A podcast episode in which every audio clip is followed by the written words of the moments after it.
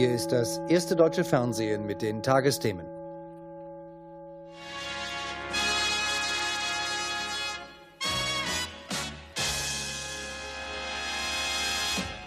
Das Brandenburger Tor heute Abend als Symbol für die Teilung Berlins hat es ausgedient. Ebenso die Mauer, die seit 28 Jahren Ost und West trennt. Die DDR hat dem Druck der Bevölkerung nachgegeben. Der Reiseverkehr in Richtung Westen ist frei. Guten Abend, meine Damen und Herren. Im Umgang mit Superlativen ist Vorsicht geboten. Sie nutzen sich leicht ab. Aber heute Abend darf man einen riskieren. Dieser 9. November ist ein historischer Tag. Die DDR hat mitgeteilt, dass ihre Grenzen ab sofort für jedermann geöffnet sind. Die Tore in der Mauer stehen weit offen. In den ARD-Tagesthemen vom 9. November 1989 freut sich um 22.42 Uhr Moderator Hans-Joachim Friedrichs über die Öffnung der Grenze zur DDR. Dabei ist die in diesem Moment überhaupt noch nicht offen. Es gibt zwar am frühen Abend die Pressekonferenz mit Schabowski und dem berühmten Nach meiner Kenntnis gilt das sofort, unverzüglich, aber an den Grenzübergängen in der Mitte Berlins sind die Tore um 22.42 Uhr noch fest verschlossen. Das berichtet damals auch live der Reporter Robin Lautenbach in den Tagesthemen. Gespanntes Warten hier am Innerberliner Grenzübergang Invalidenstraße. Journalistinnen und Neugierige hoffen, hier schon heute Abend den DDR-Bürger zu treffen, der als erster aufgrund der neuen Bestimmungen ausreisen darf und sei es auch nur, um am Kurfürstendamm ein Bier zu trinken.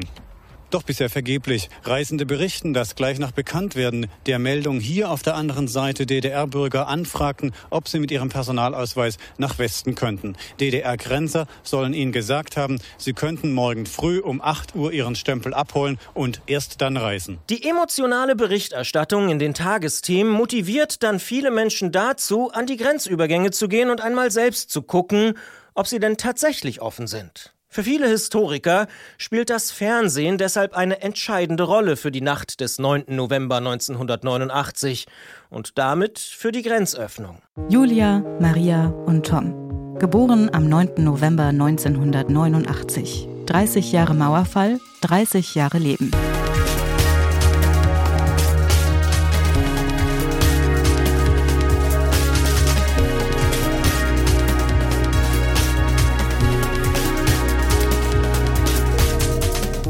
Vierte Episode unseres Podcasts wird sich mit der Nacht des 9. November 1989, dem Ende der DDR und den Folgen beschäftigen. Werden doch an diesem historischen Tag unsere drei Protagonisten, Julia, Maria und Tom, geboren. Wir erinnern uns an Marias Mutter, die vom Mauerfall im Krankenhaus erfährt. Dann kam die Schwester ganz aufgeregt in den Kreissaal gelaufen. Ich hatte sie noch im Arm und rief dann, Frau Seidel, wissen Sie, was passiert ist? Die Mauer ist gefallen. Ich sagte, das glaube ich gar nicht. Doch, sagte das ist so, haben sie eben gerade im Fernsehen gesagt. Bad Soden bei Frankfurt, Greifswald und Ostberlin sind die Geburtsorte der drei Menschen, die ich hier in diesem Podcast porträtiere. Als ich die drei vor zwölf Jahren das allererste Mal treffe, frage ich sie natürlich nach diesem historischen Datum. Was bedeutet also dieser Geburtstag für sie, die die DDR ja gar nicht mehr erlebt haben? Eine Ehre und was Besonderes, an dem Tag geboren zu sein.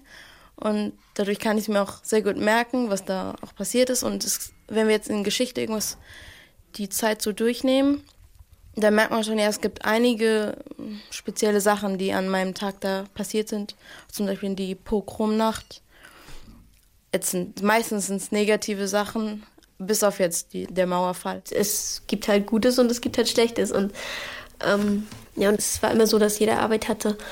Trotzdem hat man nicht alles gekriegt. Zum Beispiel, weiß ich, bestimmte Früchte oder so, die man einfach nicht kaufen konnte. Und trotzdem war man eben auch eingesperrt, man konnte eben nicht raus. Ja. Kommen wir mal zurück zum Thema 9.11.89. Es ist ja so, da ist die Mauer gefallen und an dem Tag ist auch noch Tom geboren in Berlin. Ja. Was ist, bedeutet dieser Tag für dich, 9.11.89? Für mich direkt ist es eigentlich mehr nur mein Geburtstag. Ich weiß, dass da halt irgendwie mal so zwei Deutschlands waren und dass es halt ausschlaggebend war, dass die dann wieder zusammengeführt wurden. Ich denke, dass, dass der Tag für uns, die an dem Tag geboren wurden, oder sogar erst danach, nicht viel bedeutet. Weil der Tag bedeutet, glaube ich, für die Menschen was, die in der DDR leben, gelebt haben, die von ihren Verwandten getrennt wurden. Ich glaube, für die war das so ein Hoffnungsschimmer, jetzt geht's wieder los, man sieht seine Bekannten wieder.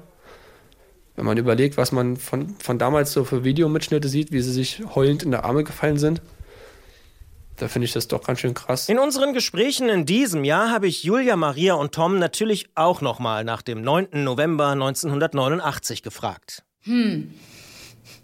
Für mich ist es gar nicht mehr so ein großes Thema. Bei meinen Freunden auch nicht. Wir reden selten darüber, oh, Deutschland war ja früher gespalten. Vielleicht, weil wir es nicht mehr wirklich mitbekommen haben. Ich weiß, bei der älteren Generation wird noch darüber geredet, wie das damals war, vor der Trennung. Wer wollte rüber? Äh, was für Lebensmittel gab es nicht? Ähm, deswegen, so wirklich im Alltag spielt es keine Rolle.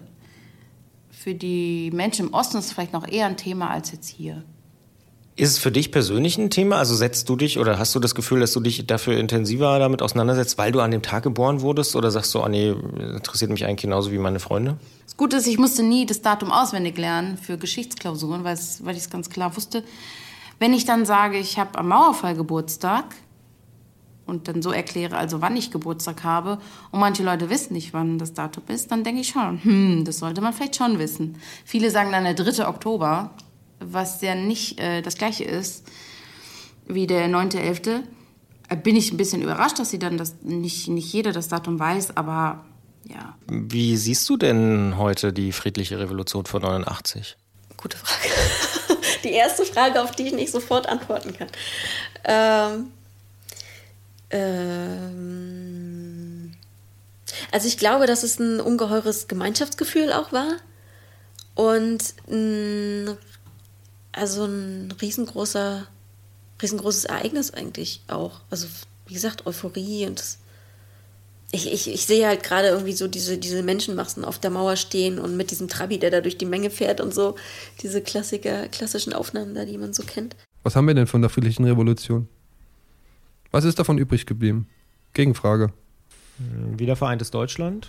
Okay, was kann ich mir davon kaufen? Ich sehe für mich, natürlich sind so Sachen wie Stasi und Kindsentführung und Folter sind weg. Cool. Keine Frage. Ja, also die DDR war, glaube ich, ich kann es selber nicht beurteilen, ich habe sie nicht miterlebt. Ich weiß das, was ich aus Erzählungen weiß. Ähm, und ich glaube, die DDR war wirklich kein, kein Ponyhof. Ja, wir haben Reisefreiheit, cool. Aber ich weiß nicht, ob der Kapitalismus, in dem wir leben, das Nonplusultra ist. Also ich will mich damit auch nicht zufrieden geben.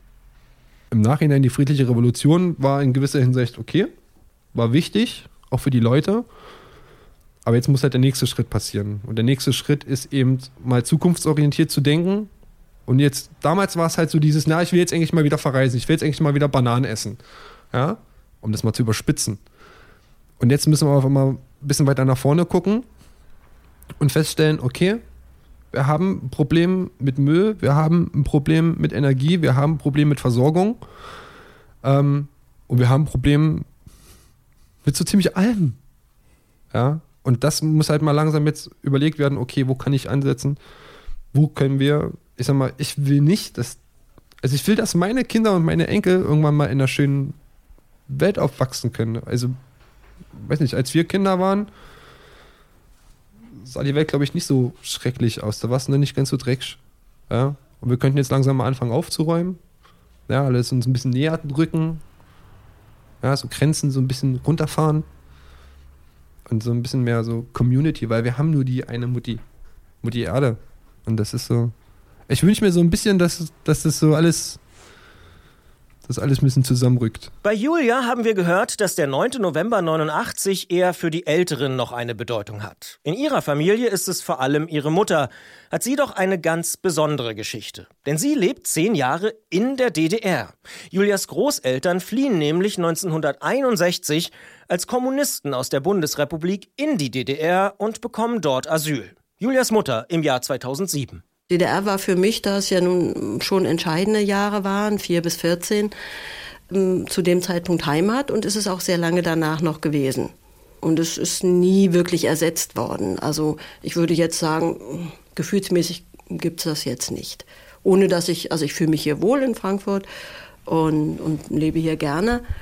Aber es ist nie so dieses, dieses Gefühl, was ich damals vielleicht als, als Kind und angehende Jugendliche dann hatte, zu einem, zu einem Land einer Verbundenheit. Jetzt hast du deine Mutter auch gerade angesprochen. Ähm, wie sieht die denn die DDR heute oder Deutschland? Also hat sich da auch was verändert in den letzten zwölf Jahren? Beim letzten Mal habe ich auch mit ihr gesprochen. Hm, hätte ich sie gestern noch mal gefragt.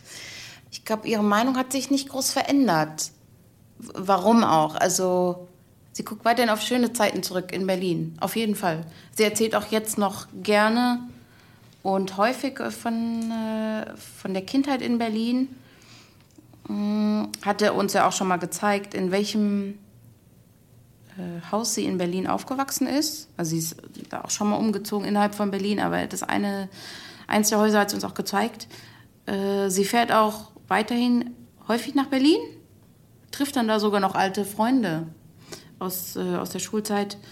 Das ist weiterhin positiv assoziiert. DDR plus die Zeit in, in Ostberlin. Ganz klar.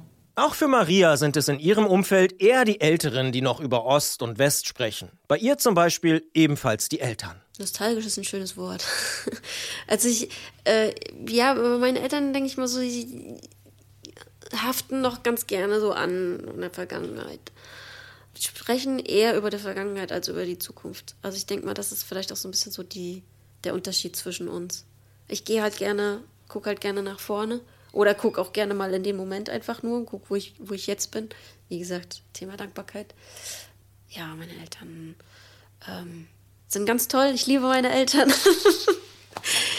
und ähm, sind halt einfach äh, an einem Punkt, wo sie, ja, sag ich mal, eher, ja, sich vielleicht doch dann eher mal beschweren oder äh, sagen, wie es früher war, ob es jetzt besser oder schlechter war, sei mal dahingestellt. Äh, einfach so ganz allgemein sprechen sie eher über die Vergangenheit als über die Zukunft. Diskutiert ihr da manchmal drüber? Nee, diskutieren würde ich nicht sagen. Also ich, ich, es ist nicht so, dass ich, dass mir das auf die Nerven geht oder so. Ich höre mir das auch total gerne an. Also ich höre total gerne zu, wenn mein Vater von früher erzählt oder meine Mutter. Ja, Punkt. Thank you.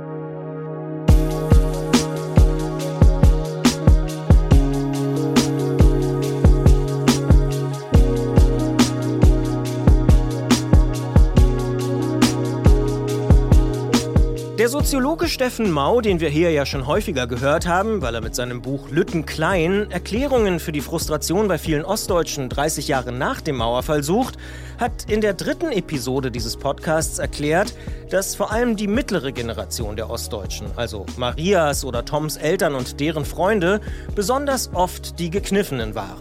Spannenderweise geht das seiner Analyse nach eigentlich schon direkt mit der Währungsunion 1990 los mit der Einführung der D-Mark kam es im Prinzip äh, zu einem äh, ja, zu einer Wohlstandsexplosion innerhalb von Ostdeutschland. Man kann das an den ganzen Indikatoren äh, anschauen. Äh, also Ausstattung mit, mit hochwertigen Konsum, Konsumgütern, ob das jetzt Fernseher mit Fernbedienung sind oder Telefone. Äh, es gab dann auch eben auch zum, äh, zum Teil oder zum großen Teil transferfinanziert äh, Wohlstandsgewinne. Die Leute konnten dann plötzlich nach Paris oder nach Ägypten äh, fahren. Und zugleich hat die ostdeutsche Gesellschaft als stark arbeiterlicher, arbeiterliche oder auch proletarische Kleinbürgergesellschaft die gesamtdeutsche oder die Bundesrepublik unterschichtet. Das heißt, äh, sozusagen ein absoluter Konsum Ausstattung gab es eine Verbesserung, in der relativen sozialen Position eine verschlechterte Verschlechterung. Und die Ostdeutschen fanden sich nun auf den unteren Rängen der gesamtdeutschen Sozialstruktur äh, wieder. Und äh, das ist eine Form von Deklassierung. Dazu treten auch massenhafte berufliche und arbeitsbezogene Deklassierung, also die Arbeitslosigkeit ist klar, war ein äh, wichtiger äh, Faktor, aber auch, dass wir sehen, jetzt, wenn wir Mobilitätsstudien angucken, also ob Leute innerhalb des Lebensverlaufs oder über die Generation hinweg aufsteigen oder absteigen, äh, dass äh, die äh, nach der Wende im Prinzip die Zahl der Auf Abstiege nochmal deutlich äh, abgenommen hat. Also die Leute haben ganz häufig im Verhältnis zu ihrer Elterngeneration eigentlich an Status äh, verloren, was eben auch stark zu Frust geführt hat. Für den Ökonomen Marcel Fratscher, Chef des Deutschen Instituts für Wirtschaftsforschung, sind gleiche Lebensverhältnisse, wie sie sich viele DDR-Bürger 1990 wünschen, eine Illusion. Er hofft eher auf Angleichung. Gleiche Lebensbedingungen wird es nie geben, weil es immer Unterschiede wirtschaftlich gesehen in einem Land gibt und weil, weil Menschen auch unterschiedliche Präferenzen haben. Jeder Mensch hat andere Ansprüche, andere Wünsche. Wenn wir über gleichwertige Lebensbedingungen sprechen, geht es darum erstmal um eine Grundversorgung, also eine Daseinsfürsorge, dass jeder eine ordentliche Krankenversicherung, Krankenversorgung hat, dass es eine ordentliche Schulen, Einrichtung gibt, wo ja, man die Kinder gut versorgt sieht. Ähm, also da gehören einige solche Dinge hinzu. Und das, da haben wir Probleme in Deutschland, das ist nicht mehr so gegeben. Das Zweite, was bei dem Thema gleichwertige Lebensbedingungen wichtig ist, ist gar nicht so, dass man komplette Gleichheit hat, sondern es geht wirklich um ein Zusammenwachsen. Wir Ökonomen reden gerne von einem Konvergenzprozess. Also wird es ungleicher oder wird es gleicher? Und meine Sorge im Augenblick ist, wir gehen in die gegengesetzte Richtung. Lebensbedingungen werden wieder ungleicher. Und das ist, was viele Menschen völlig zu Recht sauer macht und enttäuscht. Die sagen, die Politik kümmert sich nicht, das Versprechen wird nicht eingelöst und da muss die Politik ran. Politische Verantwortung und Fehler sieht der Soziologe Mau von der Humboldt-Universität neben ökonomischen Fragen vor allem auf einer abstrakteren gesellschaftlichen Ebene. Denn entgegen der ersten Ideen und Vorschläge sowie des Grundgesetzes hat es nach dem Mauerfall keine konkrete Diskussion über eine neue Verfassung gegeben. Aus seiner Sicht ein zentraler Fehler im Einigungsprozess. Dass man äh, sich nicht getraut hat, eine verfassungsgebende Vollversammlung äh, zu machen, dass man den Anschluss nach äh, Artikel 23 des Grundgesetzes gemacht hat und nicht nach äh, Artikel 146, der ja vorsah, dass äh, nach äh, sozusagen einer gesamtdeutschen Einigung dann so etwas wie eine gemeinsame Verfassungsbegründung stattfinden sollte. Und die Gründe dafür, das nicht zu machen, die sind mir auch einleuchtend, nämlich dass es sozusagen eine sehr prekäre, auch historische Situation gewesen war, wo man diese Büchse der Pandora vielleicht nicht öffnen wollte. Aber ich frage mich schon, warum man nicht gesagt hat, man gibt sich sieben oder zehn Jahre Zeit um so etwas äh, zu realisieren. Also man startet wirklich eine Verfassungsdiskussion. Bei einer Verfassungsdiskussion ist nicht nur wichtig, was am Ende rauskommt, sondern auch der Prozess der Verfassungsgebung, weil da eine normative Selbstbindung der Gemeinschaft an die Ziele und Grundsätze der Verfassung beinhaltet. Und den Ostdeutschen da eine Stimme zu geben, möglicherweise auch einzelne Elemente aus dem demokratischen Übergang, runde Tische etc. Äh, mit äh, einzubinden. Das wäre schon äh, wichtig gewesen, um dieses demokratische Moment in Ostdeutschland in Bewegung zu setzen. Denn in den 90er Jahren waren die Ostdeutschen in einer Duldungsstarre gefangen kamen die westlichen Institutionen, die Parteien haben sich in der Fläche ausgedehnt, alles sollte so bleiben, wie es im Westen oder so werden, wie es im Westen auch war. Äh, und da war ganz wenig Möglichkeit zur Mitbestimmung. Am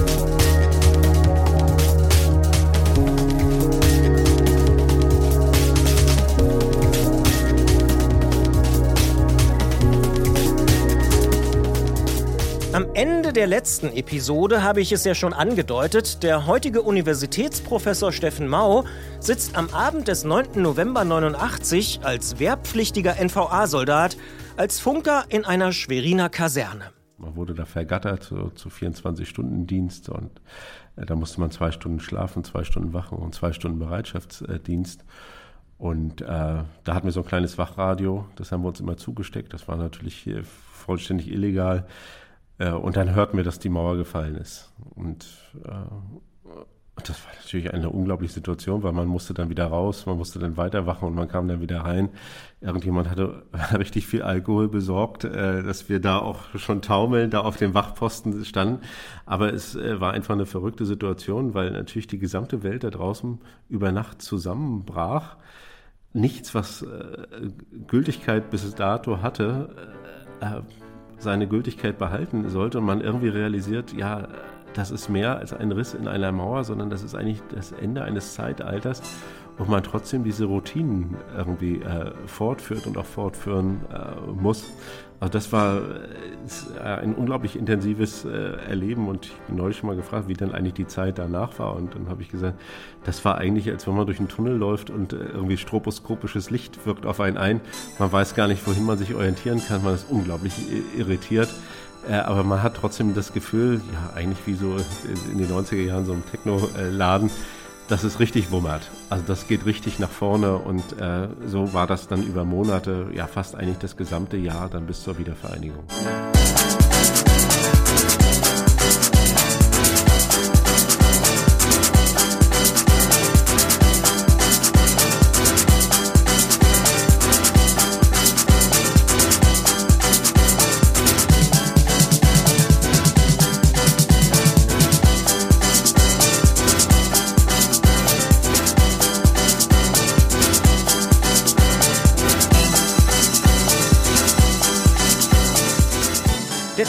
Techno-DJ Westbam hat hier bei uns bei Detektor FM übrigens mal gesagt, dass Techno cool ist und Merkel eher minimal, also musikalisch gesehen. Ob Maria und ihr Mann Carsten Techno mögen, habe ich sie nicht gefragt. Aber Carsten kommt aus Braunschweig, Maria selbst aus Grimmen und beide lernen sich in Köln kennen. Ost und West spielen demnach für Maria keine Rolle mehr. Also vom Gefühl her würde ich sagen nicht. Und es ist auch so, ich habe ja in Hamburg gewohnt, in Köln. Und ich bin da immer recht, recht offen und unbedarft auch rangegangen, den Menschen auch begegnet und äh, sicher, ich habe ab und zu mal einfach aus dem Spaß heraus gesagt, ja, ich bin ja hier der Ossi, so in, in, der, in, der, in der Klasse da in, Hamburg. Aber das war, ähm, hatte jetzt keine tiefere Bedeutung, es war einfach nur aus dem Lameng gesagt. Was ich dann gemerkt habe, und das, die Anekdote bringe ich sehr gerne, wenn ich dann in der Zeit äh, äh von Hamburg äh, auch öfter mal hier zu Hause dann zu Besuch war.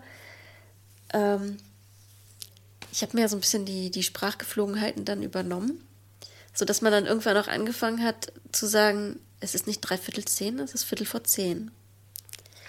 Und am Anfang war es bei meinen Eltern noch so, dass sie mich dann berichtigt haben, in Anführungsstrichen. Sie gesagt haben, das heißt dreiviertel zehn. Ja, am Anfang hat mich das auch noch so ein bisschen geärgert, aber mittlerweile haben meine Eltern auch da äh, ne, den nächsten Schritt gewagt und gesagt, okay, wir müssen sie jetzt nicht mehr berichtigen. Auch Tom meint, Ost und West seien eigentlich Kategorien, die 30 Jahre nach dem Mauerfall keine Rolle mehr spielen sollten. Das sei in seiner Generation auch bereits angekommen. Also mir ist es egal, wenn ich jetzt jemanden treffe, der so mein Alter ist, da wird nicht darüber unterhalten, über Ost- und Westgehälter oder über Klischees, die man vom, vom arroganten Wessi hat oder vom Nazi-Ossi. Ja, das sind keine Dialoge, die in meiner Generation stattfinden oder nicht so, dass man sagt, es fällt auf. Aber tatsächlich habe ich das Gefühl, dass halt viele Westdeutsche immer noch Berührungsängste mit dem Osten haben und auch viele Ostdeutsche sich sagen so oder immer noch darauf beharren, dass der Wessi ja arrogant ist. Das ist so, das sind so, so alte Denkmuster, die wahrscheinlich immer noch bei den Leuten vorherrschen, die einfach erwarten, dass jemand, der aus München kommt, dass der halt ein bisschen schnöselig ist. Nein, ich hatte auch schon Leute aus München, die super nett waren. Und genauso hatte ich Leute aus dem Osten Deutschlands, die ja super arrogant waren. Würdest du sagen, das ist ein Generationsding? Ja. Ich glaube, die jüngere Generation geht da ein bisschen entspannt daran. Bei uns ist es vollkommen wurscht. Wir haben, also ich bin mit Deutschland als einem Land aufgewachsen ja, für mich ist das ein Land fertig. Ich, natürlich merkt man Unterschiede. Ja, in einer, in einer gewissen Mentalität und, und gewisse Denkweisen, ja, aber es ist mir egal. Also mal so, mal ohne Grenzen denken. Ja, also Grenzen sind sowieso überbewertet, ja. Was fällt denn Julia ein, wenn sie heute das Wort Ostdeutschland hört? Ich denke schon an, den, an das Thema Dialekt. Mm, ich habe aber auch eine Freundin, die aus Ostdeutschland kommt. Da war, das war auch schon, schon manchmal Thema, dass sie halt, ähm, dass sie aus äh, Ostdeutschland weggegangen ist und dann hier Arbeit gefunden hat, aber noch häufig in die Heimat fährt. Mm, ansonsten denke ich bei Ostdeutschland an meinen Onkel und meine Tante, die wohnen nämlich in Rostock. Das heißt, ich habe eigentlich nur positive Assoziationen, jetzt abgesehen vom Thema, ja, natürlich Unzufriedenheit oder Angriffe auf Flüchtlinge, aber die gibt es ja auch nicht nur im Osten. Und ich finde es ein bisschen überraschend, dass äh, heute schon noch von den, von den alten und den neuen Bundesländern gesprochen wird. Ich würde sagen, nach 30 Jahren sollte das jetzt nicht mehr so unterschieden werden. Also sind wir in 50 Jahren dann bei der kompletten Wiedervereinigung angekommen und sagen nicht mehr alt und neue Bundesländer oder wann wird das geschehen? Also verstehe ich nicht ganz. Dem Klischee nach sind ja die Ostdeutschen seit 89 sehr intensiv in den Westen gefahren und haben sich mal die Landschaften und Regionen angeschaut, die sie vor dem Mauerfall nicht sehen konnten. Andersrum sind es doch deutlich weniger. Viele Westdeutsche sind bis heute noch nicht im Osten gewesen und wenn überhaupt, dann vielleicht mal in Berlin. Wie ist das eigentlich bei Julias Freunden? Hm, gute Frage, ja. Abgesehen jetzt von meiner ostdeutschen Freundin, die war natürlich in Ostdeutschland. Hm. Genau, du hast ja schon gesagt, Berlin zählt jetzt, nehmen wir jetzt mal raus. So viele waren jetzt nicht im Osten. Sagen wir, an der Ostsee waren sie häufiger, weil es natürlich auch ein, ein Magnet für Touristen ist, schon aufgrund der tollen Ostsee. Nee, muss ich zugeben, in Leipzig waren da noch einige Personen aus dem Bekanntenkreis. Genau, in Leipzig war ich nämlich auch auf der Buchmesse. Da ist auch meine Mutter immer vertreten mit dem Börsenverein. Und tolle Stadt, tolle Altbauwohnungen.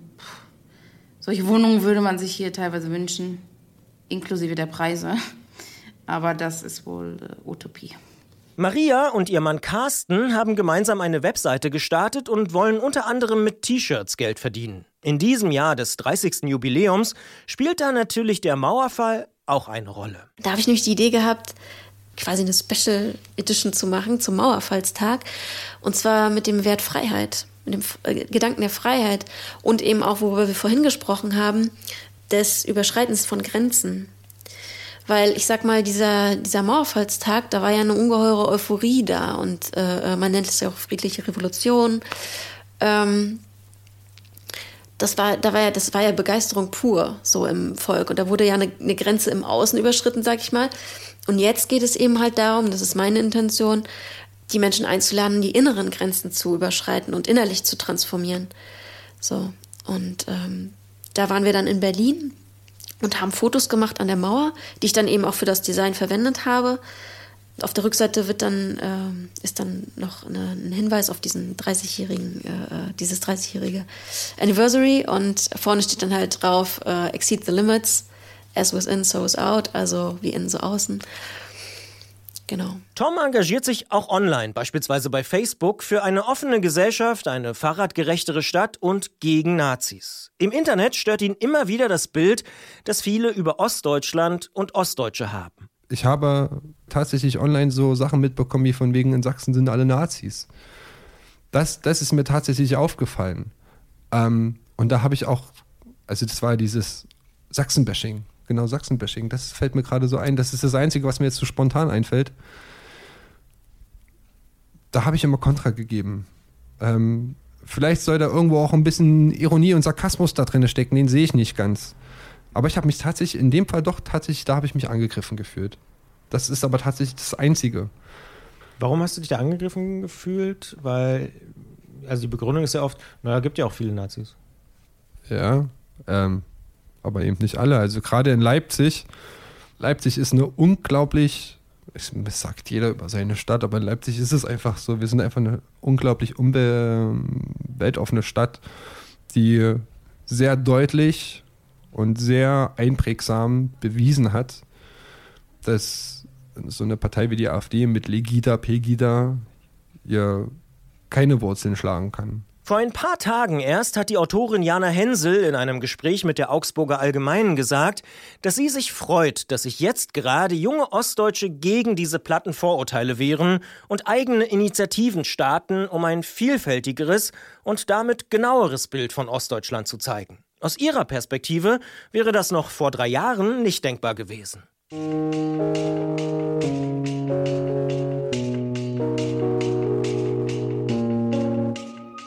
Mit diesen Gedanken von Jana Hensel und natürlich von Julia Maria und Tom zu den Folgen des Mauerfalls und zu Ostdeutschland endet diese vorletzte Episode unseres Podcasts. In der kommenden Ausgabe schauen wir dann auf den 30. Geburtstag unserer drei Hauptpersonen und wir hören von ihren Ängsten und Träumen. Und ich will nicht allein sein irgendwann. Also ich glaube, so das Gefühl von Einsamkeit ist so eins der schrecklichsten. Das hat man ja auch nicht immer selbst in der Hand, deswegen Klar, man kann es beeinflussen, aber das kann ja eigentlich jeden treffen irgendwann.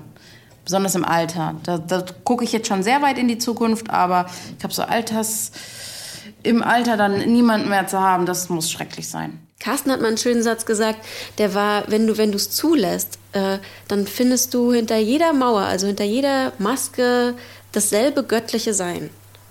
So. Und das, das ist, glaube ich, so ein, ein Quantensprung, den, der, der nötig ist. Ich muss unbedingt noch nach Israel. Ich habe es immer noch nicht nach Israel geschafft, was mich sehr ärgert. Das ist ein absolut magisches Land und ich glaube, die Leute sind auch total magisch. Ähm, aber auch beängstigend teilweise, die Situation. Ich will das mit eigenen Augen erleben.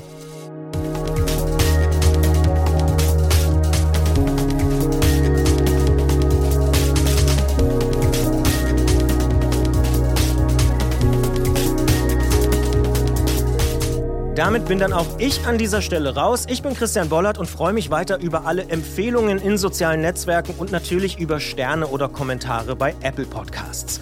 Schreibt mir übrigens auch gern, wenn euch irgendwas aufgefallen ist oder ihr euch noch was wünscht. Eine reguläre Episode gibt's ja noch in der kommenden Woche. Und dann will ich danach natürlich auch noch mal mit Helena reden.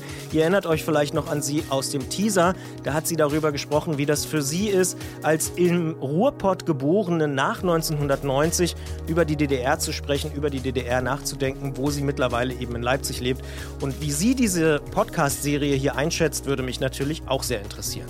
Das war es also erstmal für diese Woche. Macht's gut und hoffentlich bis zur nächsten Ausgabe dann hier in diesem Podcast-Kanal. Tschüss! Julia, Maria und Tom. Geboren am 9. November 1989. 30 Jahre Mauerfall, 30 Jahre Leben.